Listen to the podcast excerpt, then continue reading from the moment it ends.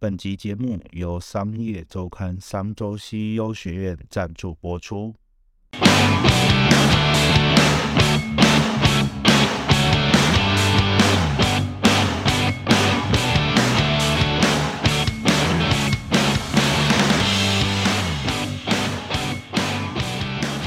Hello，大家好，欢迎回到陈之董的商业洞察。我们今天呢是一个非常怀旧的单元，其实也不怀旧了，只是很久没有呃找到来宾的一个单元，叫做创业大来宾哦。我们今天终于回到了我们最初始创节目的一个呃单元出现了，因为为什么呢？因为我后来分了很多的单元出来哦，包含我们的行行有状元、店家小老板，好、那还有我们的呃 Pocket 同学会，那以及。呃，我们 NPO 的强人物，哦，就是把很多的单元都分出来了。对，那我们今天为什么会有这个单元呢？为什么又回来呢？因为我们真的邀请到了一个高雄在地的年轻创业家，而且还是呃非常厉害的创业家。他在创业这个过程当中，其实我们认识非常久。那呃这一次创业真的是做得非常好。就是我们的听众很有可能是他的用户哦，好，那其实不知道大家有没有听过这两个网站，一个叫做面试去，一个叫做比薪水。好，那我们今天非常荣幸邀请到我们的创办红呃创办人 陈志宏先生 Max，对，我为什么会自己咬螺丝呢？怎么会这样？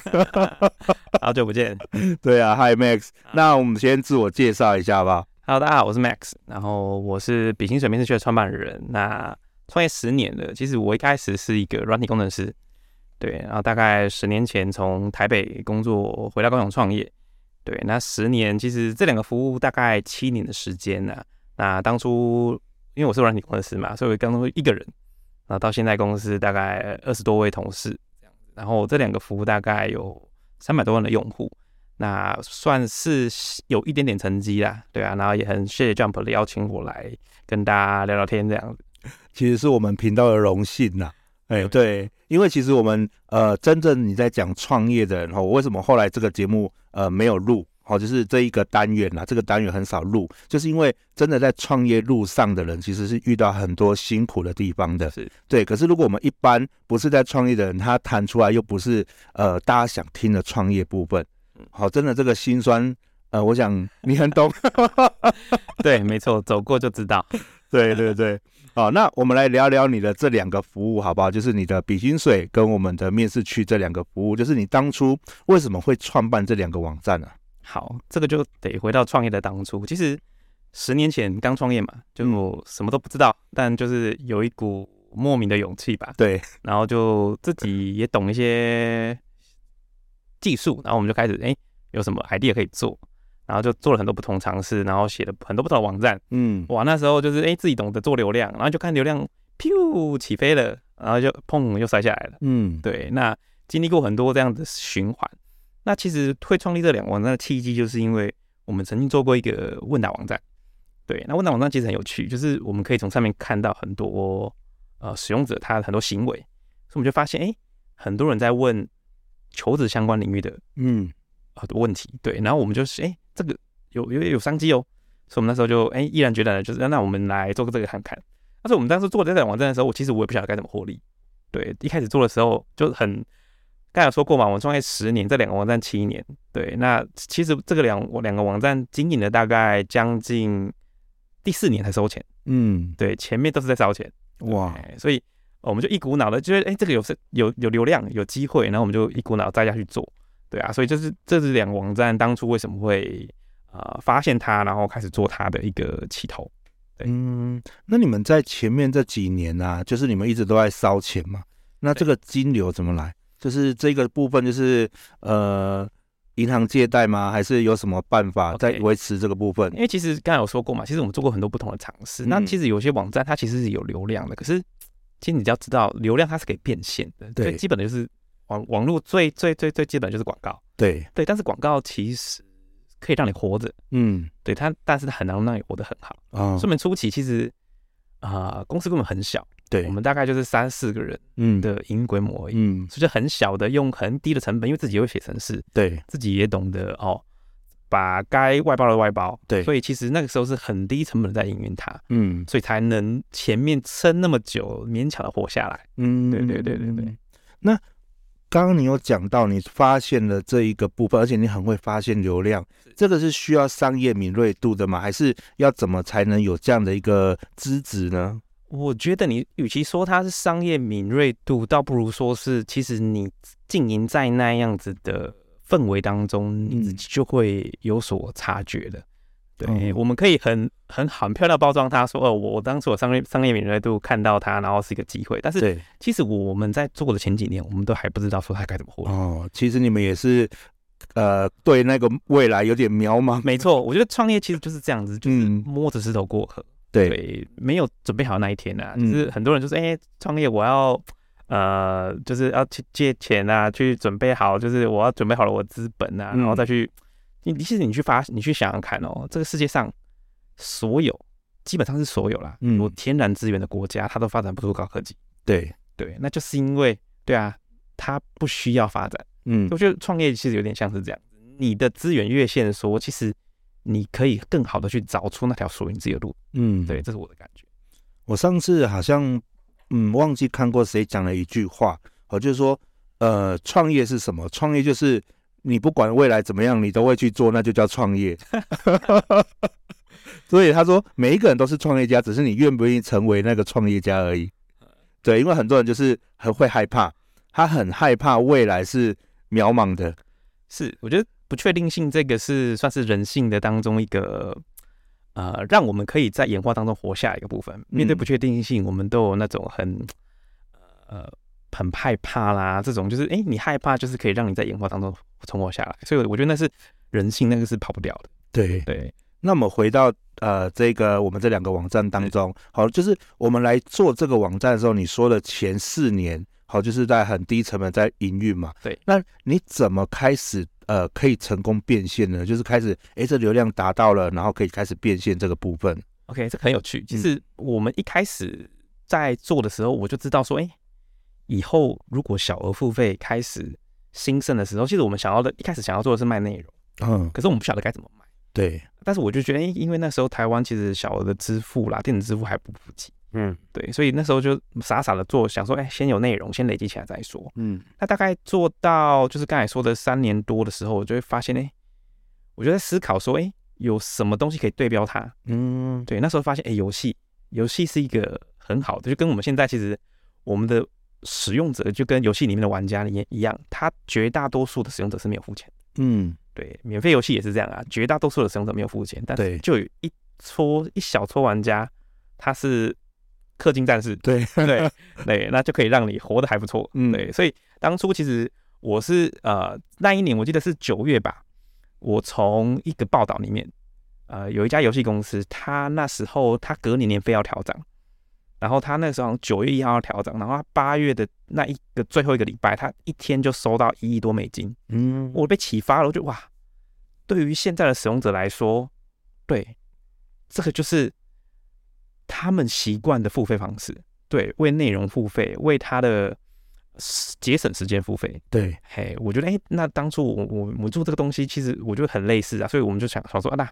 我们开始来针对内容收钱，嗯，可是我觉得一开始收钱其实也不是很顺利啦，对，嘿，因为呃，我我觉得这也是创业的过程带给我们的，就是我们开始收费用很便宜，嗯，但是你会发现说，哎，没有人要付钱嘞，对，就觉得很好很好玩，然后后来慢慢慢慢去调整它，然后后来就是呃设计的很设定了不同的收费不同的定价，嗯，然后开始慢慢的去学习，然后哎流量啊，我们的整个付费的。意愿也慢慢成长，然后后来就是指数型的在增长。对，其实我觉得定价这件事情其实也是一个非常呃值得研究的一个问题。是很多人其实你在看到很便宜的时候，都觉得哎呀这个东西到底好还是不好，也不清楚会不会骗人。对，可是当它价钱有一点高的时候，你又会觉得哎呀不买好像很奇怪。是，对，这个人性怎么会？好，这个我觉得可以跟跟大家分享，嗯，就是我们一开始其实内容的收费其实很便宜的。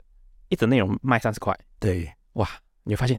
啊，没有人要买，哦，哇，怎么怎么怎么那么便宜，没有人要买，然后后来就调整自己说，哎，不对，我们应该除了基本定价之外，我们需要有一个东西出来锚定它，对，所以我想说，那我要卖你包月的，那他玩游戏都知道包月嘛？对，其实我想要卖的是包月，对，所以我就把我的单则内容的价格拉高，嗯，所以拉单则内容拉高到一百五十块。啊，等下包月六九九，对，哇，然后就发现那就包月了，那就爆炸了，对，业绩就爆炸了，对，就是大家你觉得会包月对不对？嗯，可是我跟你说，我们一开始上去上去的时候，一半的人还是选择一百五十块的内容试试用看看，对，你会发现哇，跟你想的不一样，你定的很便宜的时候。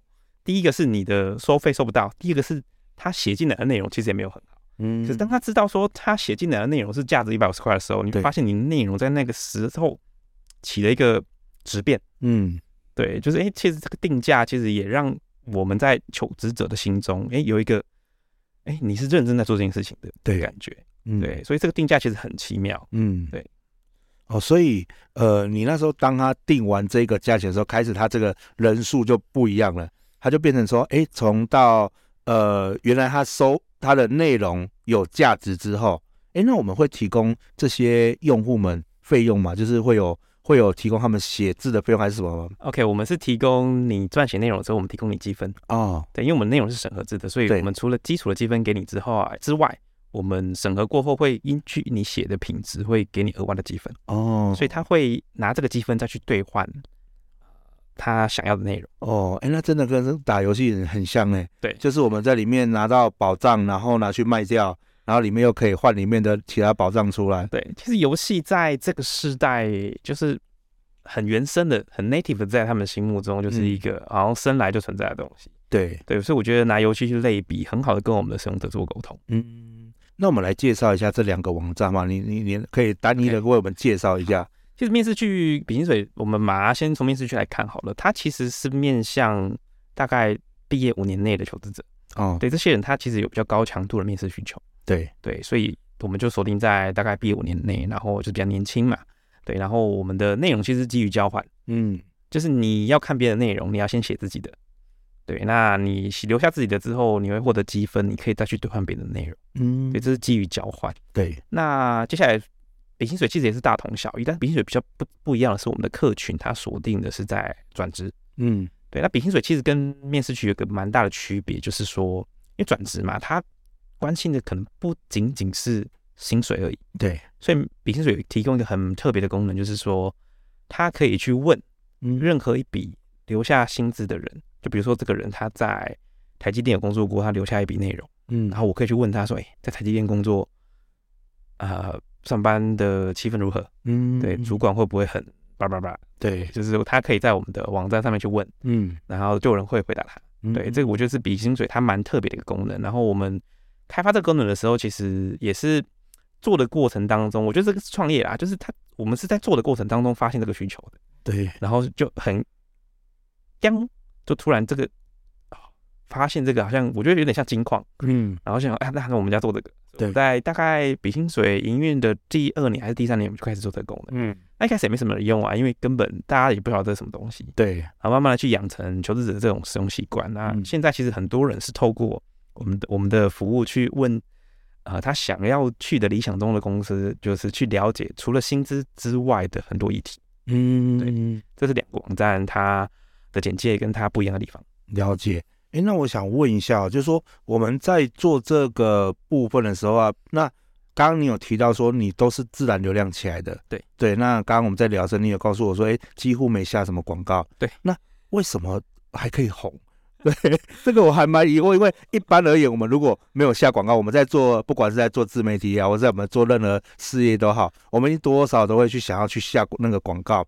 因为。我们觉得我们的东西很有用啊，可是为什么都没有人来？我们也会很担心啊。那为什么你们可以做到没有下广告就会有人来的这个部分？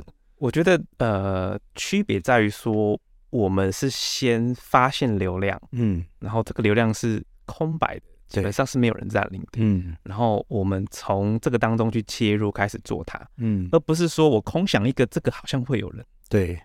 呀，会有人想找。啊，嗯，不是，我们是从。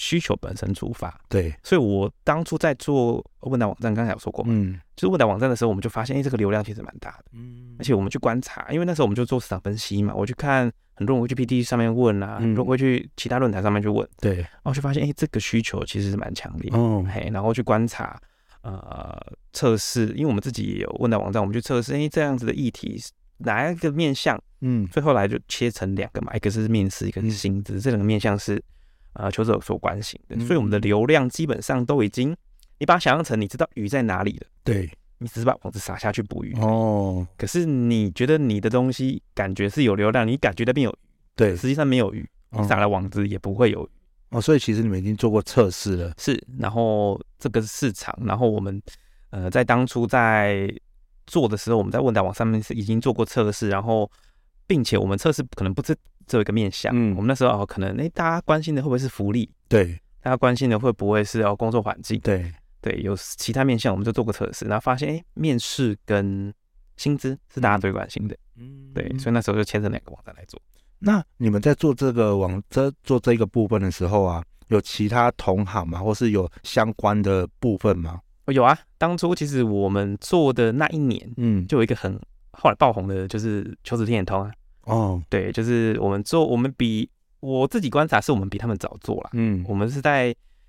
那一年我记得是一五年年底就开始做了，然后他们是一六年爆红。嗯，那其实间隔没有差很久，可是我觉得先天的机制上有些不一样，嗯、所以导致我们后来的结果也不一样。但我觉得这一块市场其实它很有潜力，可是你要活到，我觉得创业就是这样子。嗯，你要活到这个市场发酵的时候，就跟啊、呃、YouTube 好了，它可能在。某电波接的时代，对，如果在那个时候，它可能活不下来。嗯，对，他刚好是在活在这个宽屏开始普及的年代，智慧型手机开始普及的年代。嗯，所以我觉得，呃，不是你早做，你就会有嗯好的结果。嗯，对，这个是我觉得是不一样的地方。嗯，了解。所以，呃，那你在创这个业的过程当中啊，你会没有遇到什么样的困难？就是我们在公司营运上的时候，困难呢？我觉得一路以来都是。都是很困难。从一开始，我们因为很小嘛，嗯，你公司要招募就是一个很大的困难。对对，然后招募进来之后，你要怎么留住他？对，因为我说过嘛，我们一开始根本就没有商业模式，嗯，然后就是最小化营运，所以你没有好的商业模式的时候，你可能也很难留才。嗯，对，这个也呃，我觉得在创业过程当中，因为我我算是所谓的 bootstrap，就是我不是募一大笔钱来做这件事情，嗯，我是自己。然后独资，然后开始，然后因为我自己算是技术出身，对对，所以我觉得招募那刚开始的时候，我觉得是我遇到算蛮大的问题。嗯，就是你创业的过程当中，你必须要把这个你你身上的东西交出去。嗯，但是你找不到人。对啊，对，我觉得这是一个刚开始创业会遇到一个蛮大的问题。嗯，一个是你找不到人，一个是为什么你找不到人，就是因为你给不起。对对，我觉得这是当然，我觉得哪一个是因，哪一个是果，大家可以去想。嗯，对，可是。你你你不管是哪一个因，哪一个果，你遇到的就是这个问题，对，你找不到人来把你身上的东西交出去，对，就是一开始遇到一个蛮大的问题。那接下来就是，对啊，那你该怎么去解决你的商业模式？对啊，对啊，这个我觉得是第二个问题。嗯，对，你有流量，你有使用者，你有用户，可是你没有商业模式，你要该如何去解决它？我觉得这是第二个问题。嗯，然后我觉得第三个阶段，我觉得是团队。对，对你有办法，你你东西已经算是上线了，然后已经蛮多人使用。嗯，对，那也有一些些贡献的，可是你不懂得该如何带团队。嗯，嘿，我觉得这也是当初遇到一个蛮大的问题。对，我觉得第三阶段是团队，那一直到现在，我觉得。一直都还是会有很多不同类型的困难啊，可是我觉得前面这三个，我觉得算是你能走过走到这个阶段，我觉得就已经算是走到走过创业的阶段了。嗯，已经进入到要可能成熟稳定发展的时候。对，对对对，这不就是这个三个大概是创业的过程当中会遇到的蛮大问题。对，其实我觉得你讲的第一个问题哈，其实是重中之重啊，是就是我们真的很需要人，不管呃刚创业的时候，我们呃企每一个人企业体都很小吧。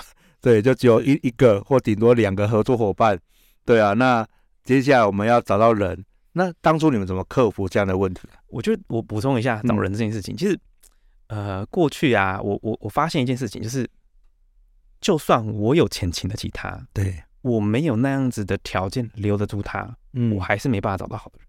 对啊，什么叫没有没有好的条件？就是我。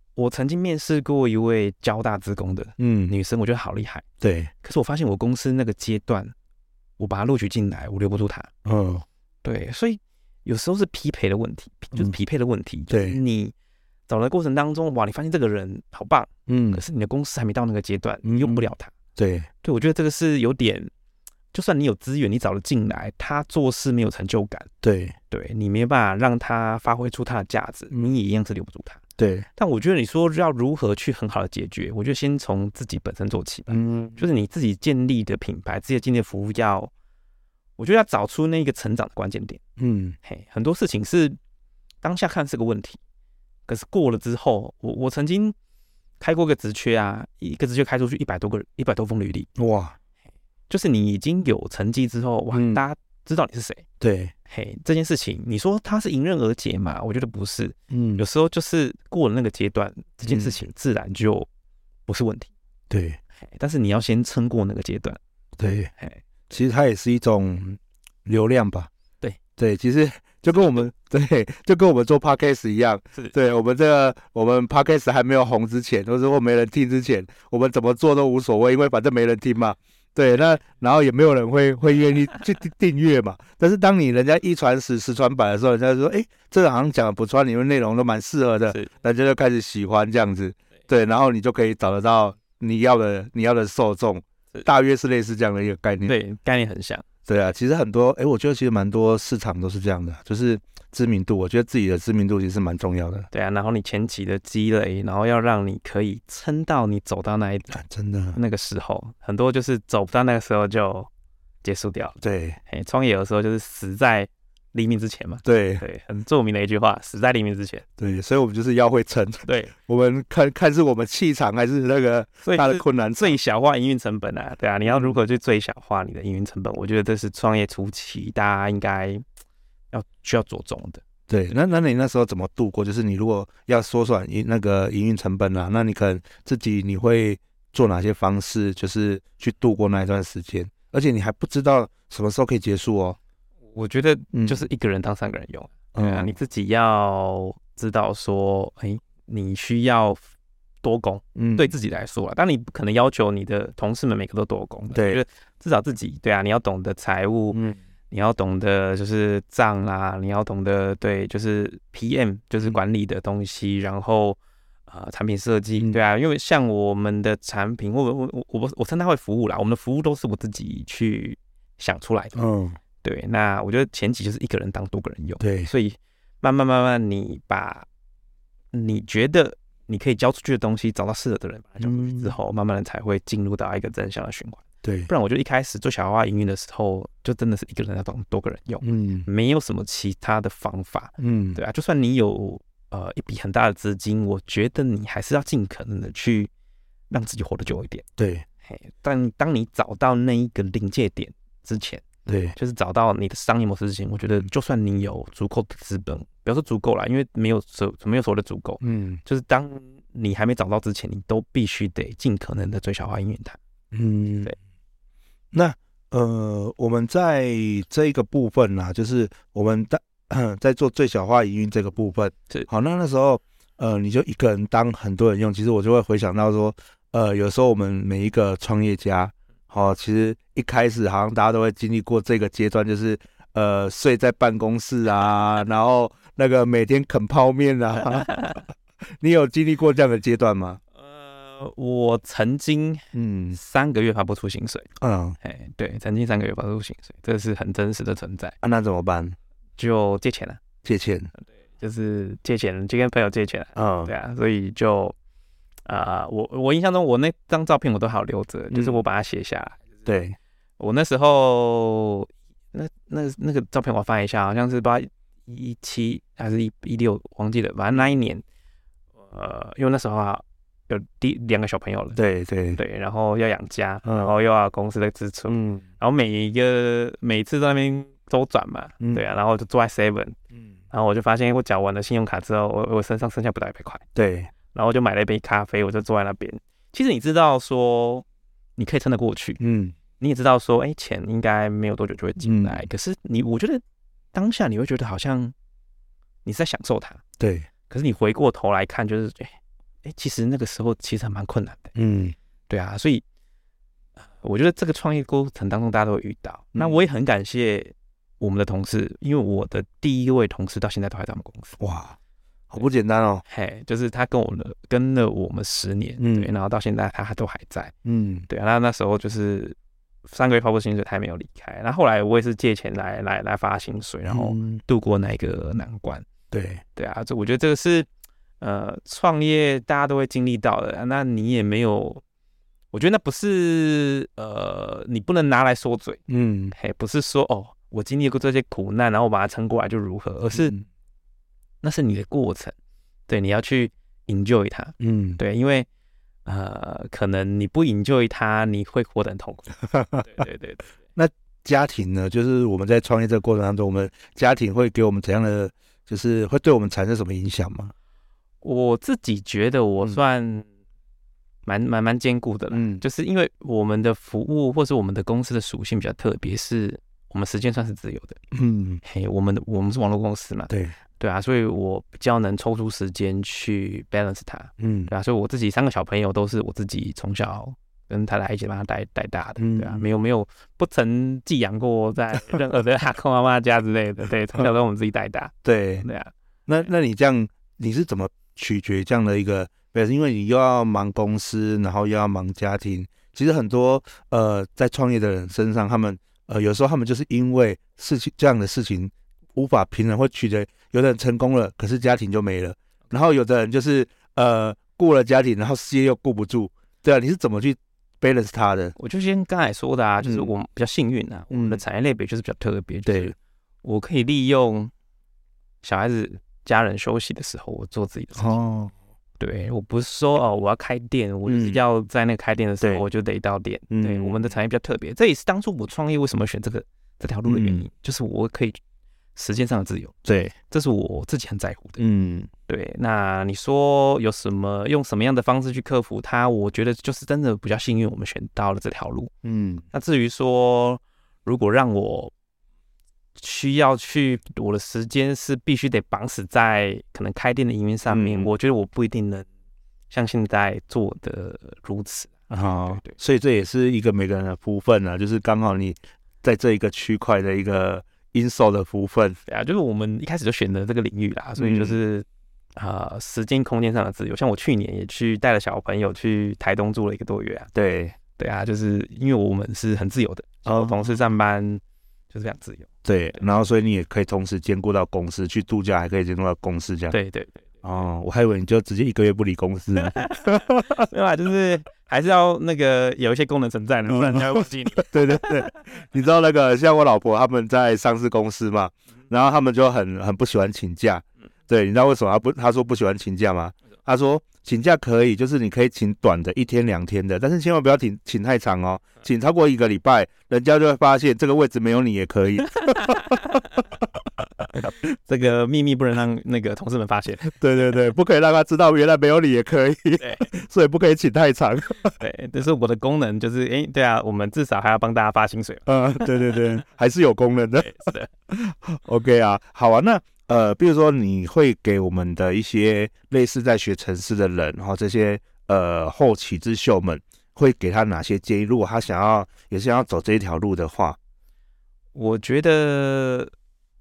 这一条路它，它我我不要说学城市的，我觉得有很多领域，他可能我觉得殊途同归。嗯，大家走到最后都是你要去找出一个可以随着时间去产生网络效应的东西。对，对，就跟我们的比心血管面试去我们的平台一样。嗯，我们的内容它会产生更多内容。对，有人想看，他就必须得留下自己的。对，那我们当初找到这个，有点像滚雪球一样。嗯。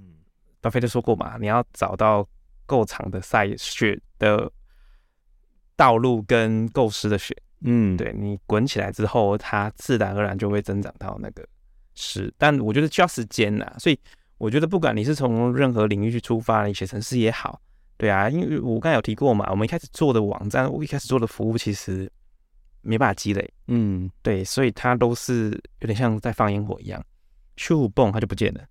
对，那我们做这两个服务，它可以随着时间积累，所以我们就毅然而然的去推动它，然后看它的内容一直在增长。所以，我们其实现在一天的内容的增长量是一开始做的半年，哇，甚至还超过。嗯，对啊，所以它的增长是指数型的，对，但但是当你在你突破临界点之前，它其实是你看不到效果的。嗯，对，这个我觉得是不管任何领域，不管你是写程式，不管你是做企划，不管你是开店也好，对啊，很多东西其实你可以去找出那个东西，它一旦发酵之后，它是可以产生网络效应的。嗯嗯，我觉得这一点是可以给大家的建议。好哦，那最后我还有一个问题想问，就是我们现在最流行的 GPT 嘛，是啊，AI 人工智慧嘛，是。那这个对我们的这个产业未来有没有什么很呃深大影响，或是你可以怎么去运用它？因为其实你们网络产业应该就跟这个 AI 应该会更密切吧？是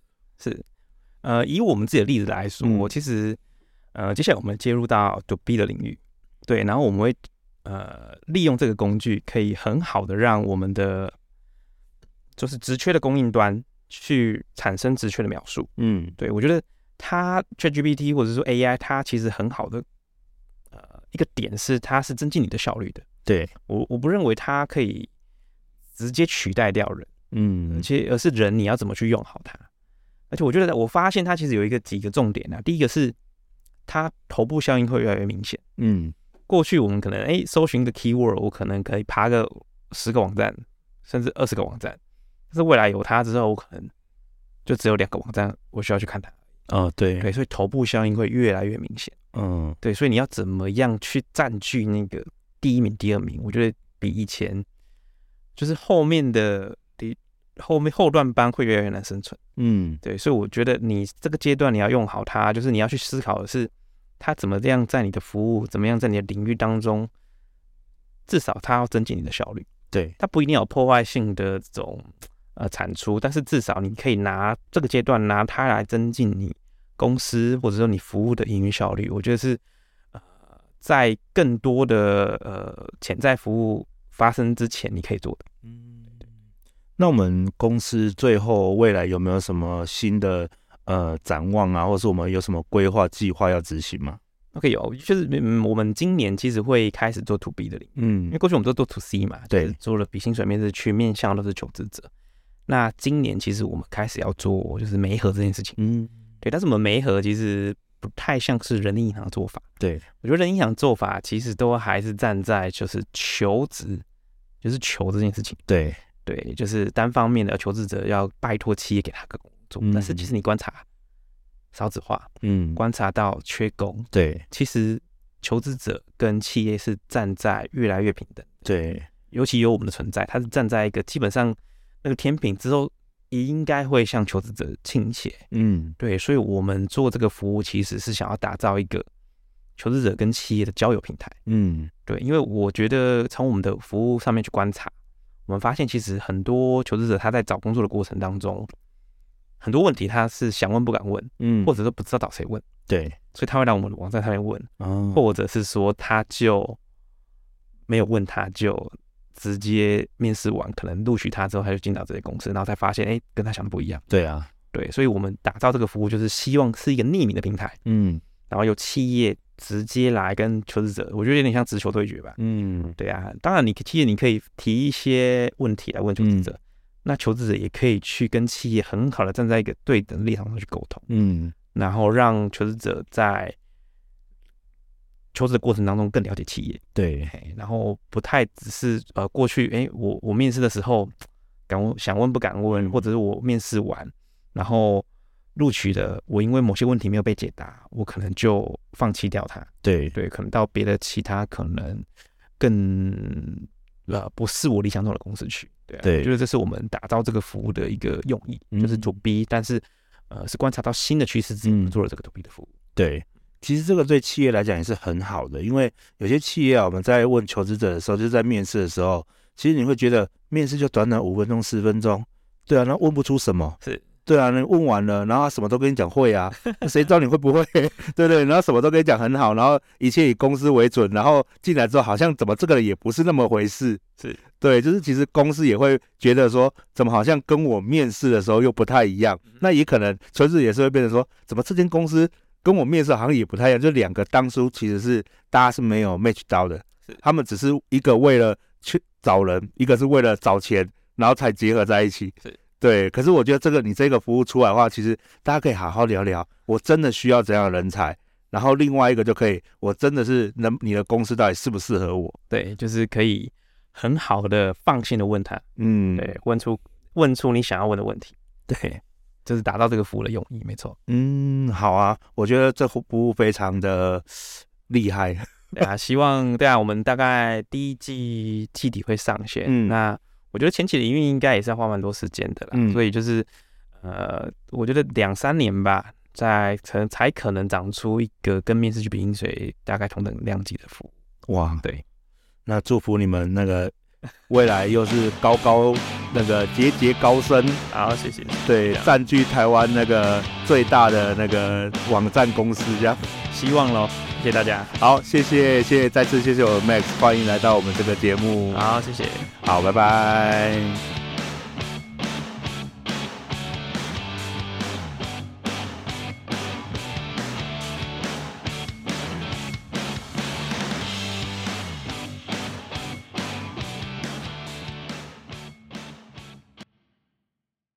Hello，Hello，感谢你听完本期节目。那我们本期节目呢，是由商业周刊商周 CEO 学院赞助播出。产业没有前景，但此刻还很赚。下一步你该怎么走？企业应该持续开发新产品，还是转而优化你的旧产品呢？你的新事业没有起色，无法和旧事业来相连接，我们该选择放手吗？这些问题对于身为老板的你一定不陌生。转型是很多企业家的当务之急，有的人不知道从哪里开始下手，还有更多的人在转型过程中遇上了严峻的挑战。想在这一个大逆风的时代下生存，就让拥有“企业再造巅峰教科书”之称的转型策略名师林志尧老师，透过这十二堂企业转型必修课，带你修炼决策思维，驱动团队落地执行。决策的修炼，企业的转型，这十二堂必修课是林志尧老师将三十多年来辅导上百家企业的转型成功经验而浓缩而成的一个线上课程，以十二句关键提问来拆解企业核心问题，剖析实战做法。课程当中还会搭配具体的案例来进行说明，并以全台独创的心智图，让你快速的读懂课程重点与策略架构。这一整个系列近两个半小时的线上课程，不仅仅是为日理万机的你量身打造，还能自由调配时间来学习，并且反复的线上观看。活动期间，除了可以用六七七零的超值价钱来汲取百倍价值的产业 know-how，还可以透过陈志龙这边独家为你争取到的一个折扣码。Jump 三百 JUMP 三零零还可以再享三百块的折扣哦，课程详情我会放在资讯栏当中，欢迎大家赶快去使用。